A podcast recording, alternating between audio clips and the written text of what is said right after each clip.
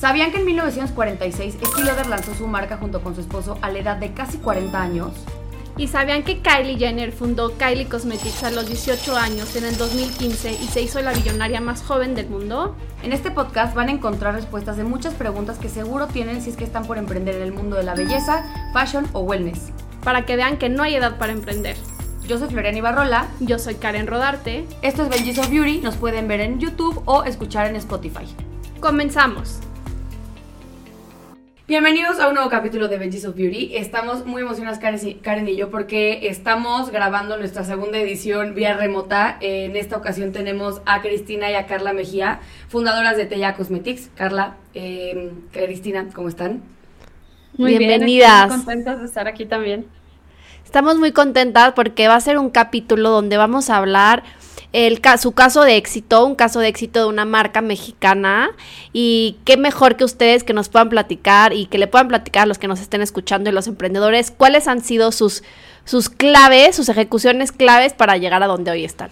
Oigan, y antes de arrancar con esos eh, pasos claves y esas decisiones que, que estuvimos platicando antes de, de, empezar a grabar, queremos conocerlas un poquito, quiénes son, cómo nace la idea, qué estudiaron, un poquito como del background para que la gente vea que crear una marca puede ser de cualquier lado y con cualquier, este, no sé, carrera. ¿Quién se arranca? Yo, este, bueno, yo soy Carla, tengo 29 años. Eh, estudié administración en UDG Virtual y de ahí he tomado pues una infinidad de cursos eh, desde fotografía, eh, audiovisuales, marketing digital, estrategias en redes digitales, este, branding content, una infinidad de cursos específicos a la estrategia digital. Este, y, um, pues, ¿qué más? Eso es todo. ¿Tú, Cris? Yo, este, yo estudié marketing, tengo 35 años, y después hice una maestría en administración financiera. Oye, dime una cosa, obviamente son hermanas, ¿verdad? El parecido, quien nos está este, viendo en YouTube puede darse cuenta del parecido, quien nos escucha en Spotify, quiero que sepan que están idénticas. Este, y queremos también saber, ¿están las dos, viven, o sea, en estados diferentes de la República? Porque sabemos que la marca es este de Guadalajara, pero queremos saber eh, en qué parte del país se ubica cada una. Está, o sea, vivimos en Guadalajara, solo que yo estoy ahorita en Mérida. Me vine como de hacer home office y como intentar la vida nómada un poco, pero vivimos en Guadalajara. Ah, buenísimo. ¿Y en qué momento, o sea, en qué momento, qué, qué más trabajaron o qué hicieron en su vida que dijeron, mm, me gustaría hacer belleza, pero, pero sin entrar en el tema de cómo crearon la marca, sino qué otras cosas han hecho en su pasado que les recuerde eh, que, es, que es parte de su pasión? Pues es, eh, en mi caso, yo eh, intenté varias cosas o hice como varios emprendimientos antes de, cosas nada que ver con, con belleza.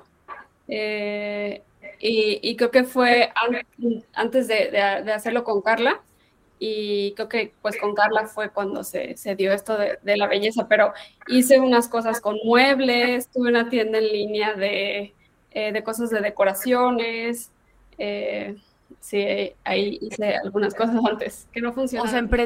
O sea, emprender era algo que querías hacer, no tenías muy definido en qué industria, pero el emprendimiento era algo que tenía que pasar por, por tu lista de vida.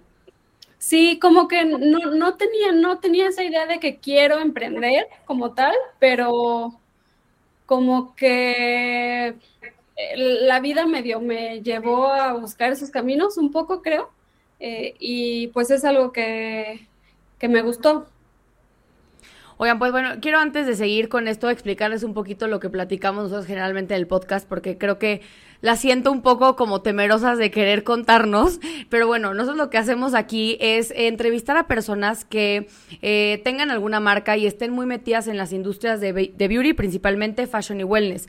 La verdad es que para nosotros conocer las historias de eh, fundadores o fundadoras que puedan como compartir ciertos pasos, ciertos caminos, eh, ciertos como, pues, no sé, metodologías que puedan ayudar a diferentes emprendedores nos funciona mucho aquí. Entonces, pues bueno, es un poco lo que quiero que nos platiquen. Eh, ya después de haber descubierto un poco como el background de cada una de ustedes, creo que vamos a empezar a la parte de Teya, que es su marca de cosméticos.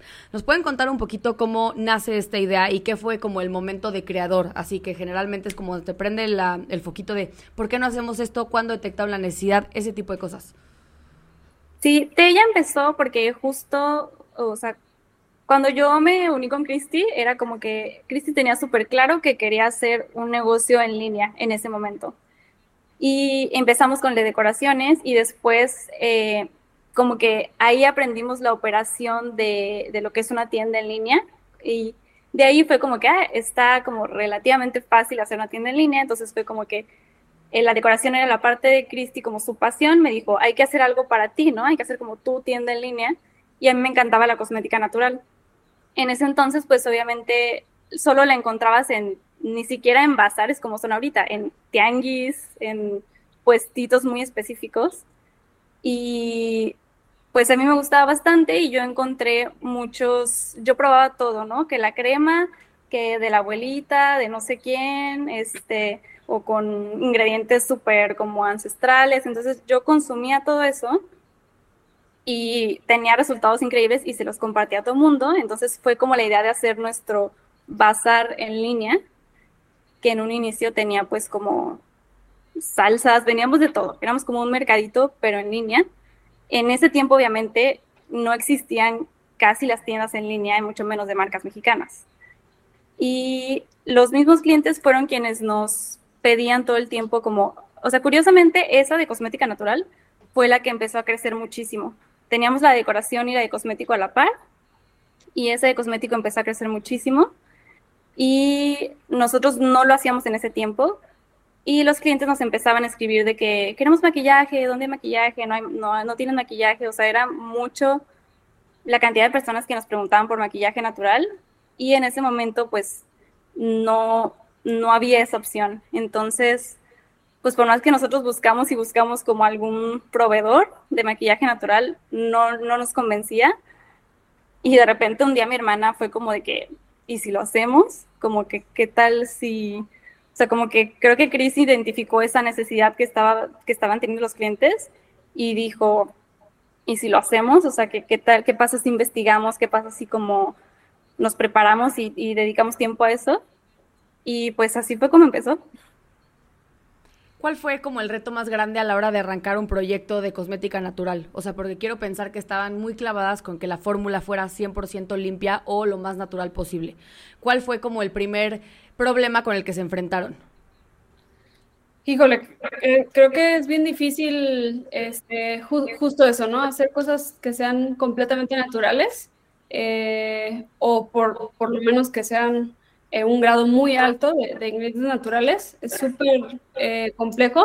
Y en México creo que eh, hay un problema de, de, acceso a las materias primas, que son, ahorita hay muchas materias primas que son pues muy nuevas, con tecnologías súper sustentables, o sea, ya otro tipo de, de, materias primas que son buenas para el medio ambiente, para la cara, etcétera.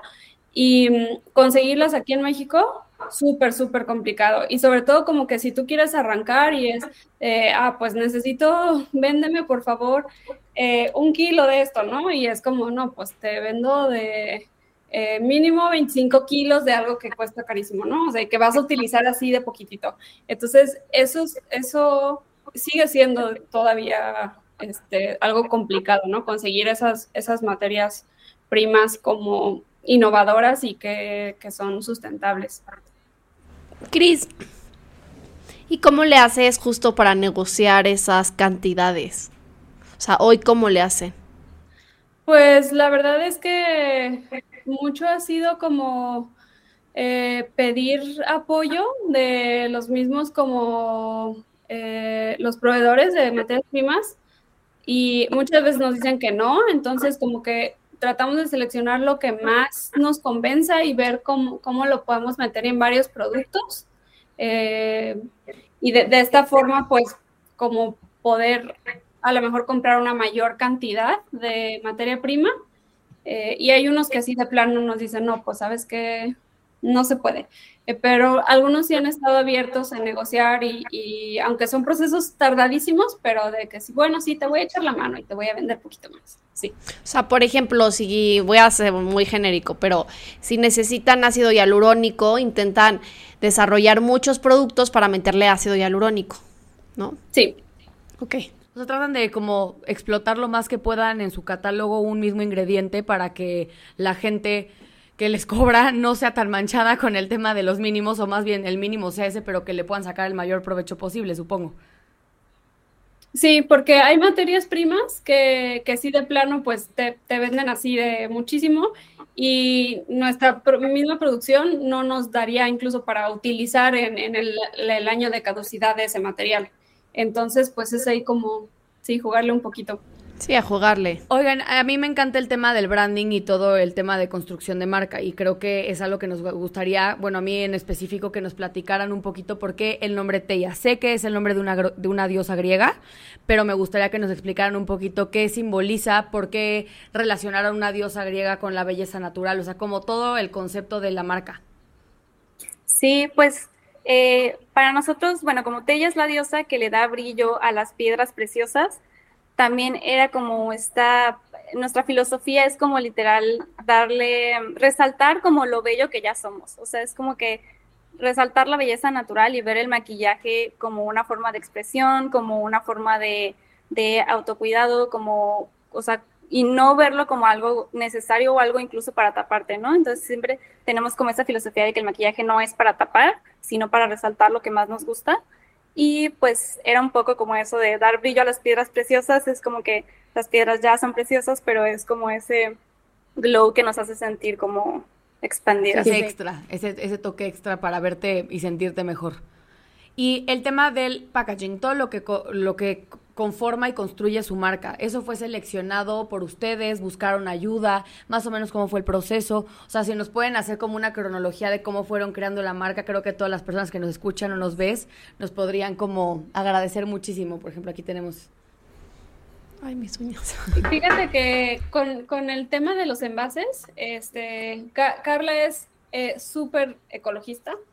Eh, yo soy un poco más práctica, creo, y de repente me da un poco de, trabajo, aunque sí, este, pues estoy comprometida con el cuidado del medio ambiente, pero Carla está súper, súper, súper comprometida con el cuidado del medio ambiente. Entonces, este, algo que, era importante, pues era tratar de hacer los envases, eh, que los envases fueran lo mayor que se pudiera, materiales reciclar, pues sí, que se pudieran reciclar. Y y eso también ha sido súper, súper complicado porque no hay opciones, ni siquiera en otros países, para comprar ni de mucho. O sea, es como súper poquitas las opciones que hay. Eh, le hemos batallado mucho este, con eso. Eh, y eso, pero sí, siempre, siempre buscamos que cualquier producto que, que, vayamos a sacar, pues tratar de que, de que el envase sea algún material que sea reciclable. Eso en cuanto al, al envase como, como tal es algo pues súper de la filosofía de la marca. Sí, y en cuanto al diseño, por ejemplo, o sea, las primeras etiquetas como tal y logo y todo, pues las hizo Christian Photoshop, o sea, y eso es como una, eso es como que algo que nos ha ayudado muchísimo a crecer, es justo el hecho de que ella y yo tenemos esta personalidad de que nos gusta estudiar todo el tiempo, entonces, como no teníamos como tal muchos ingresos para iniciar, era como que, pues me tomo un curso de Photoshop, me tomo un curso de diseño, o sea, como que mucho al inicio era, lo hacíamos nosotras mismas, entonces Christy hizo las primeras etiquetas, luego fue como que un amigo de Christy y era, se llamaba diferente la marca, era... ¿Cuál fue el primer nombre de la marca? De, conflicto. Se llamaba Eva. Bueno, o sea, ¿Eva? Eva. Ok. ¿Y Eva por alguna alguna razón o el nombre Adán y Eva. Adán y Eva, no sé por qué. Sí, era, era por eso, era como que pues la naturaleza, la mujer y todo eso. Después lo cambiamos porque Eva ya estaba registrado, ¿no? Sí. Ya estaba registrado Eva. Pero pues es como que, como que empiezas sin tanta expectativa, ¿sabes? O sea, nosotros empezamos así como un poco jugando, queriendo intentarlo, pero obviamente no teníamos una expectativa gigante de hasta dónde quiero llegar, ¿no? Sí empezó un poco más como jugando, intentándolo, entonces, y sí, la verdad es que las etiquetas ahorita, si las vemos, nos da mucho, mucho conflicto, se llamaban los productos muy raros, eran como ojos de gatos, era una cosa completamente diferente. Sí. Pero parte Oigan, de- pero platíquenos en qué año empezaron la marca, para entender más o menos de cuánto tiempo estamos hablando. Ella está a partir de 2017, ¿no? 2017, pero empezamos en 2015 más eh, a hacer como los productos y eso. Lo primero, a lo mejor yo creo que sí, en- por ahí de 2015. Oigan, y una cosa, y siempre fue un e-commerce. Hoy por hoy eh, siguen en e-commerce, ¿ya tienen algún punto físico de venta o la verdad es que siguen fiel a su primer modelo de negocio que era todo por internet?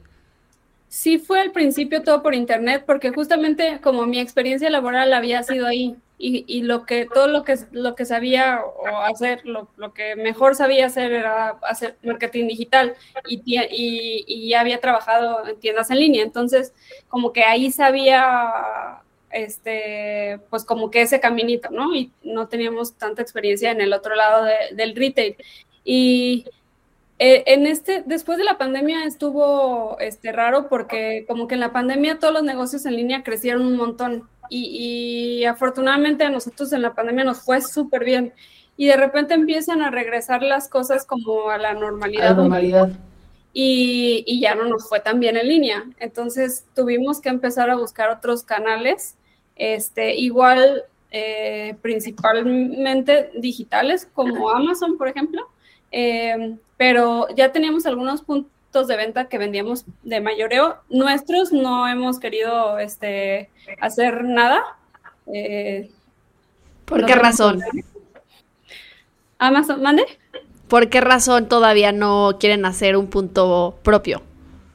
Creo que creo que es, es, es complejo pues administrar toda esa parte de, de tener eh, a la gente en el punto de venta, la parte la económica de que tienes que este pues las rentas, eh, dejar el lugar bonito para que pues que es- esté de acuerdo a la marca, como que eso eh, ha estado así como que a lo mejor algún día hacemos una prueba, pero como que no es, no lo tenemos ahorita como, Sí, como que hasta ahorita creemos que tal vez represente mucho más gasto De lo Eh, que de lo vaya a ser ingreso. de lo que vaya a ser ingreso. Entonces, la estrategia ha sido como tienditas, boutiques, y entramos a Liverpool, entonces vemos esos como nuestros puntos físicos y mejor le metemos dinero como a esos, que, que nos permite aparte estar en mucho más lugares de la República Mexicana que hacer una tienda en un solo lugar. Y hoy por hoy tienen un catálogo lo suficientemente grande para poder soportar en algún momento tener un punto de venta propio o todavía no tienen tanto punto, o sea, como tanto catálogo o tantos productos en él para poder este estar en un punto de venta físico. creo que no tanto, o sea, creo que sí faltaría un poquito más de, por ejemplo, me meto yo a una tienda de estas como las de Mac, ¿no? Que hay 250 tonos de labial y 250 tonos de todo, y nosotros no, definitivamente no tenemos esa, esa cantidad de, de productos, pues que creo que es justo lo que, lo que también te hace redituable un punto de venta, ¿no? Que tienes, o sea, lo que tú venga, el, el tono que vengas aquí a buscar, ese tono aquí va a estar, ¿no? O, o el producto que quieras de skincare, si quieres un serum de esto, de esto, de esto, ahí lo vas a tener, ¿no? Y nosotros no, no, no, porque todavía no tenemos un catálogo tan grande como para... ¿Ustedes cuántos SKUs tienen? Son 32, este, y, y subtonos, o sea, sin considerar ahí, digo, y los tonos o diferencias de, de tonos. Ah, no, entonces tienen más SKUs. Mucho o sea, si más. contamos cada producto co- como Con- cada por tono, ajá, claro. Por tono son este 72, 70 y, y No, pues sí, sí ca- casi, en- casi 80. Son casi 80 SKUs, sí es bastante. O- Oigan, yo leí que también tienen, y pues obviamente cuando nos hicieron llegar estos productos, nos dimos cuenta que también tienen skincare. ¿Cuál creen que es el lado más fuerte de Teya? ¿El skincare o el make-up? Creo que nuestro diferenciador más grande sí es el make-up, o sea, el maquillaje natural. El skincare es relativamente nuevo, pero pues sí, sí está funcionando muy bien. Sí, definitivamente creo que maquillaje. Maquillaje es lo que empezamos como, justo es lo que empezamos a, hacer y ahí es donde hemos trabajado este, más. Apenas estamos metiendo un poquito más de cosas de, de skincare, pero sí, el fuerte es maquillaje. Y es que justo hace rato me salió publicidad, no hace rato no, mentí, hace ya un rato me salió publicidad de Teia, que era como un bronzer que era como de cacao me llamó muchísimo la atención porque dije, ojalá lo pudiera oler. O sea, ¿qué ha de oler esto si están, si el claim es que es de cacao? O sea, sí quiero preguntar, ¿es cacao literal en polvo? ¿Cómo hacen para que se mantenga? Me queda claro que a lo mejor han de usar algún como conservador natural, pero ¿cómo le hacen para poder manipular los ingredientes naturales como el betabel, el cacao, para que de verdad se pueda como preservar en un, en un cosmético? Mira, esos particularmente no, no tienen, son formulaciones que no tienen agua. Eh, son formulaciones que, como el rubor no tiene nada de agua, son, tienen un, poco de aceites, pero entonces eso hace que se reduce bastante el tema de la contaminación del, producto y, la conservación es un poquito más fácil. Eh, y utilizamos pues ciertas las proporciones que no, no son este tan sensibles pues a, a, los cambios ni de temperatura, ni de, o sea, que la, formulación esté bien pues y e, estable. ¿Y, cómo, ¿Y cómo controlan el tema de la pigmentación? Porque acuérdense, o bueno, en nuestra experiencia de este lado aquí en la Ciudad de México, este, Karen y yo, pues como que sí hemos visto que el tema de que, de hacer un producto que pigmentado puede ser un reto. Me puedo imaginar que cuando usas un producto natural ha de ser el doble de, complejo. Entonces, ¿cómo manejan eso? Sí, la verdad es que si tú comparas uno de los productos, de nuestros productos, con un este, eh, bronzer más comercial, eh, sí vas a encontrar diferencias en las texturas y también en la duración, por ejemplo. O sea, son productos que, no te van a durar ocho horas, o sea, es, es una duración eh, pues baja y, los productos, las texturas son un poquito más como polvito, un poquito más gruesecitos, así sí se siente, sí hay una diferencia. Y lo que nosotros hemos tratado de hacer es compartirles a las clientas, eh, te estamos dando algo que es súper, súper natural eh, y, y, que tiene pues todos estos beneficios, usar algo así, pero también trae pues un poquito de, de problemas en el producto como tal. Y creo que las clientas son súper receptivas y dicen, órale, entiendo pues de que, si quiero estar utilizando esto que literal es betabel o literal es cacao en el producto, este, pues que sí va a ser, las tonalidades son más sutiles, eh, no son productos de larga duración.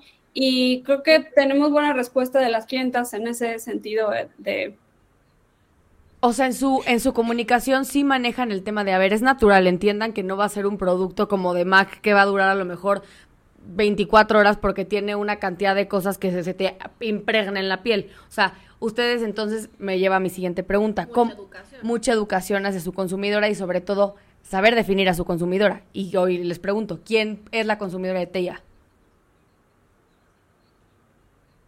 Pues es, eh, principalmente si es alguien como que, que sí se enfoca mucho en el cuidado del medio ambiente y que le, es, pero más que el medio ambiente es como la parte de wellness, como, como quien le encanta el tema salud, eh, desde alimentación y este cuidado de la piel, cuidado de, de qué hábitos, ejercicio, es eso, o sea, sí, sí en temas salud es donde pues nos llegan a buscar mucho por ahí, como que es un maquillaje mucho más ligero, mucho más sano y ese es como el consumidor principal y de ahí pues creo que parte importante es que hemos hecho también ella como que nuestra visión es que pueda ser para todo mundo, entonces nuestra comunicación eh, en vez de hacerla como, como enfocada a hippie, o sea, sí mostramos lo, lo parte como que es como como artesanal, te podría decir, pero no quisimos que la comunicación se fuera para allá, porque queremos que el maquillaje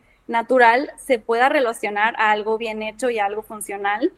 Entonces, también fue importante como en la comunicación no irnos tanto por ese camino, sino como que también puede ser como fashion, también puede ser como eh, trendy, también se puedan hacer productos que que de repente entren a una tendencia y que sea súper sano para la piel. Entonces, sí, sí el, cliente principal es como el de, que le interesa la salud en general y el medio ambiente, pero el hecho de hacer como un poco de meterle como moda y no irnos como por... Sí, o sea, no, no, no sacrificas lo estético por, por el tema funcional que sea natural, sino que si es alguien que busca también ponerse un producto que se vea bonito a lo mejor en la mesa de noche donde te pintas y que el producto pues funcione, pero tampoco contamine el medio ambiente, o sea, sí, o sea, creo que caché perfecto la idea. Yo tengo dos preguntas importantes. Em, ¿Cómo arrancaron? Eh, ¿Cómo se destacaron en el mercado hoy en México que ahí hay muchas marcas mexicanas que se dicen ser naturales? Se dicen ser porque sé que no todas cumplen con el 100%. O sea, ¿cómo destacaron? Esa es la pregunta número uno. Y la pregunta número dos, ¿qué marca consideran fue su referente o su referencia o su benchmarking, ¿no? Puede ser diferente significado, que dijeron, admiro mucho esta marca, quiero hacer algo así. Creo que, eh, o sea, pudimos resaltar mucho también mostrando justo la parte que hay detrás, eh, como por ejemplo ese del de, cacao orgánico y todo eso, o sea, es como mostrar realmente el cacao, o sea, mostrar realmente los beneficios, mostrar de manera como muy transparente los ingredientes, este, fue como que nos ganamos mucho la confianza de esa manera, o sea, mostrando en las redes sociales el ingrediente como tal, ¿sí me explico? Este, más allá de decirte lo hago con esto y esto y esto o de mencionar solo tres ingredientes, sí es como importante en la comunicación siempre mostrar tal cual el ingrediente y, y mantenerlos muy transparentes en todo, ¿no? O sea, en, en y mostrar mucho el detrás de, o sea, el detrás de, incluso desde quién somos nosotras hasta, hasta de repente estuvimos cosas también como algunas dinámicas en el laboratorio y cosas así. Entonces tenemos esa ventaja que como lo hacemos nosotras, podemos mostrar de primera mano cómo y con qué está hecho y eso nos ha ayudado mucho a ganar como la confianza de, del cliente. Retomando la pregunta de cuál fue su referente en el mercado mexicano, o sea, ¿qué marca las inspira o, o les ha dado como muchas ideas? A mí me, gusta lo que hace Ere Pérez. Este, mm. Creo que está súper padre eh, desde, desde ella, ¿no? Lo que, lo que ha logrado. Eh, se me hace muy inspirador, la verdad. Me, y me gustan igual sus productos, la calidad. O sea, siento que, que es, es, una referencia, pues, importante, creo, eh, personalmente para mí, sí. Y para ti, Carla.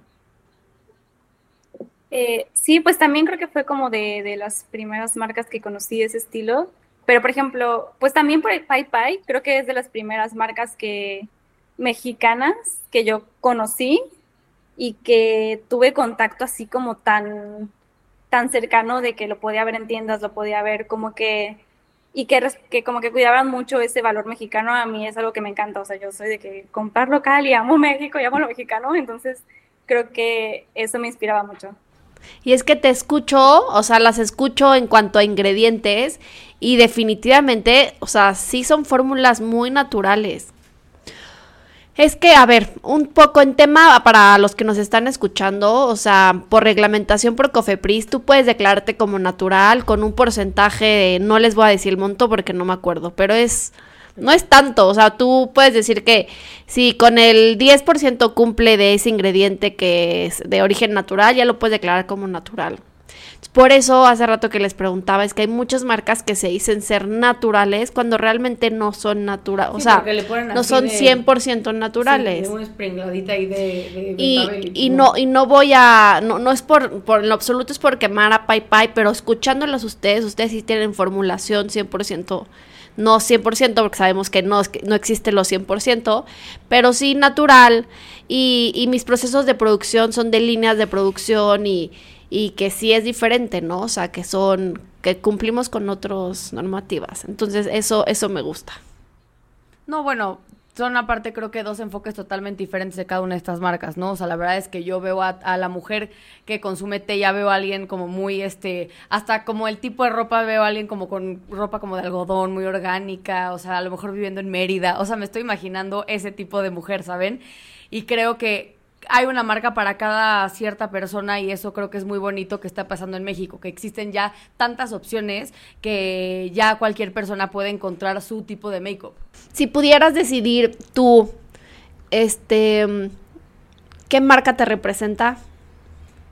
Mm, no sé. Por tu estilo de vida. No sé, me, agarras en curva. Tendría que pensarlo un poquito más. A lo mejor cuando acabe el capítulo te digo una marca, porque ahorita me agarras en curva y literal mi cerebro. Creo que yo podría hacer un Urban Decay. Urban Decay. Ajá. Mm, sí, sí, sí, sí me suena.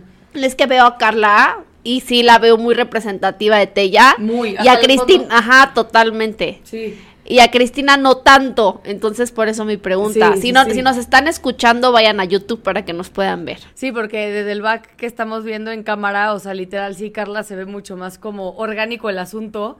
O sea, si me dijeras que estás en Tulum, siento que sí te puedo creer que estás en Tulum. Este, entonces siento que sí traen como esa vibra muy marcada cada una de las dos. Oigan, yo les quiero preguntar algo que creo que cualquier emprendedor que está por arrancar en un proyecto les va a preguntar. ¿Cómo sortearon el primer obstáculo? ¿Y cuál fue? ¿Cuál fue y cómo lo sortearon? Creo que el primer obstáculo grande fue, eh, nos metimos a un proyecto junto con eh, Jacob de Seasons. de Seasons, ajá, en donde ellos vendían los productos a través de una, creo que era Privalia, ajá, Privalia. Y no habíamos hecho nada, eh, no, no habíamos tenido problema en los flujos de efectivo o sea, como que vendíamos y de ahí comprábamos cositas. Estaba, tenemos una operación así, mini, mini, y, no, no, habíamos tenido problemas. Y de repente nos pasó que en estos proyectos eh, le dábamos los productos con más o menos, como a lo mejor unos 15 días de anticipación y ellos nos pagaban como dos meses después, algo así. Y, y era mucho producto, entonces teníamos que comprar más materia prima para poder sacar esos productos. Y, ahí empezamos a, tener un poco de problemas de, flujo de efectivo. Entonces, que de repente es como que, y, ni nos dimos cuenta, o sea, como que llegamos al problema y ni siquiera lo habíamos pensado. se dio, así se dio.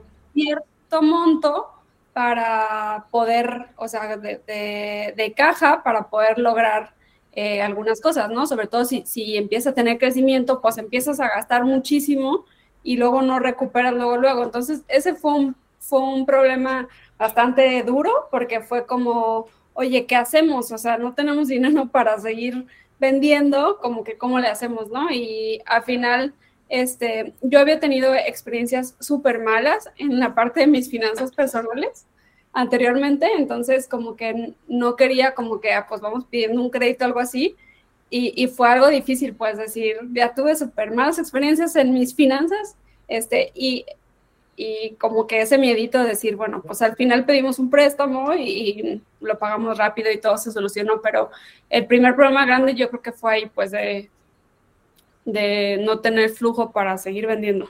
Y eso me lleva a mi siguiente pregunta, ¿quién es la financiera aquí? ¿Siento? No, y no, no, veo perfil financiero. siento que Cris es más financiera que Carla, o, o nos equivocamos. Sí. Sí, sí. Siento, sí, siento que Cris es más financiera que Carla. O sea, como que si tuviera que adivinar un poquito, sería como que tú, Carla, llevas la parte más conceptual y más el branding y la experiencia, a lo mejor las relaciones públicas, el contacto con, con el consumidor, creativa. Y creo que Cris, siento que estás más aterrizada. O sea, tú eres Karen y yo soy Carla. siento que podemos jugar a ese, a ese, a ese jueguito. Oigan, ¿y qué le podrían recomendar a alguien que está por emprender en la industria de la belleza este, en este año? O sea, obviamente ustedes empezaron desde 2015, digamos que TEA repunta 2017, pero si alguien en el 2023 quisiera arrancar un proyecto, ¿qué consejos les daría como para ir más o menos cerrando? Eh, yo, yo pienso que eh, es importante en este momento, cuando nosotros empezamos no había una regulación, las cosas están un poquito más, este, mm, más eh, sencillas eh, y ahorita pues hay una regulación. Entonces lo primero que, creo que sería pues revisar esa parte, ¿no? De, cuáles son las reglas que hay en, México para poder eh, hacer, que son, son sencillas, la verdad, no es como muy complejo, pero sí creo que es una buena como fundación, o sea, empezar con esa información, ¿no?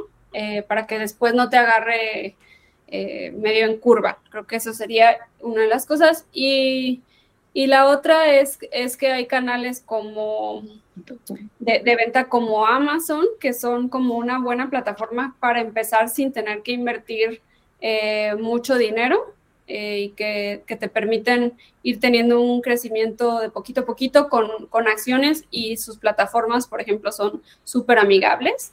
Entonces, este, creo que esos serían mis dos consejos, explorar esos canales que te ayudan mucho a vender eh, como Amazon Mercado Libre. ¿Cuál, cuál, cuál es como lo siguiente para Teya?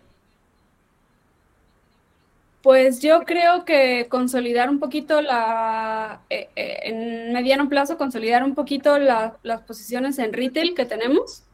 Eh, eso creo que sería lo que vamos a trabajar en los siguientes años. Sí, yo creo que eso. Oigan, ¿y el reto de trabajar con la familia cuál es para ustedes? Ah, ¿se, han ¿Se han agarrado el chongo alguna vez así de, digo, ya la quiero matar, no sé por qué me asocié con ella, o la verdad ha fluido bien? por lo que se rieron, siento que sí se han peleado en algún momento. Obvio. Sí, sí fluye, pero ¿sabes qué? Como que empezamos, lo que es más chistoso es que empezamos a trabajar con mi papá. O sea, mi papá, ah. o sea, está toda la familia, porque trabaja mi mamá con nosotros también y mi papá de repente nos ayuda algunas cosas, entonces, este, está bien padre poderles dar este trabajo, la verdad, y es súper satisfactorio. Sí, claro que ellos puedan tener un ingreso que ya no podían tener en otro lado porque pues ya están grandes y ya no tenían trabajo y de todos modos obviamente pues necesitan dinero para, para subsistir. Entonces es súper satisfactorio eso, pero sí de repente es como, pues imagínate. Sí, los quieres matar así de ya. Sí, sí, sí. Sí, tampoco les puedes gritonear porque no dejan de ser tus papás, o sea, no es como que les puedes decir así de vayan y, o sea, no voy a decirlo, pero sí así de ya los quiero asesinar porque pues, son tus papás. Yo quiero decir una última pregunta. Bueno, no, no, sí, pues es un poco pregunta. He visto mucho en redes sociales a Tella y eso me habla de una estrategia de marketing muy bien implementada, muy bien ejecutada, muy bien pautada. Y me imagino que eres tú, Cristina. Sí. y Carla, sí, otra vez atinaron. Vean, es que ya las tenemos bien conocidas todas nuestras fundadoras que hemos tenido por aquí. Sí, tienen bastante como el perfil muy definido. Pero justo yo quiero como alargar la pregunta de Karen con respecto a la estrategia de eh, social media. ¿Por dónde has atacado, Chris? ¿Cuáles crees que han sido como los puntos más favorables para ustedes con esas estrategias que pudieras compartir con la audiencia? Sí, claro. Eh, yo solamente llevo la parte de las pautas eh, y de la parte analítica y Carla lleva toda la parte de, de, la creación de contenido. Y creo que eh, es una mezcla, creo que de las dos cosas que nos ha funcionado. Contenido eh, que ha funcionado bastante bien y ese este, pautado. Y algo que, que, que nos dio muchísima ventaja es que empezamos a, a hacer pautas desde el principio y era mucho más barato. Ahorita ya es súper caro. O sea, ahorita mm, se me hace que a largo plazo no es una estrategia tan sostenible. Eh, por eso yo recomiendo otros canales como Amazon ahorita en este momento porque ya, ya siento que es muy, muy caro y nosotros, por ejemplo, hemos estado explorando algunas otras opciones. Principalmente hacíamos las, las pautas en, en Facebook casi de 100% y ahorita hemos explorado este, algunas otras opciones que, que Pinterest, TikTok eh, y desafortunadamente ninguna tiene los mismos resultados que Facebook, o sea, todo, está súper caro y, y es, es, se me hace que está bastante preocupante porque siento que es una estrategia que a largo plazo no es sostenible y va a acabar siendo casi como como los anuncios en televisión que antes pues era carísimo, como que cada vez está subiendo y subiendo y subiendo, subiendo el costo y ya no es este, Sí, ya no es tan fácil de pagar y más cuando eres emprendedor.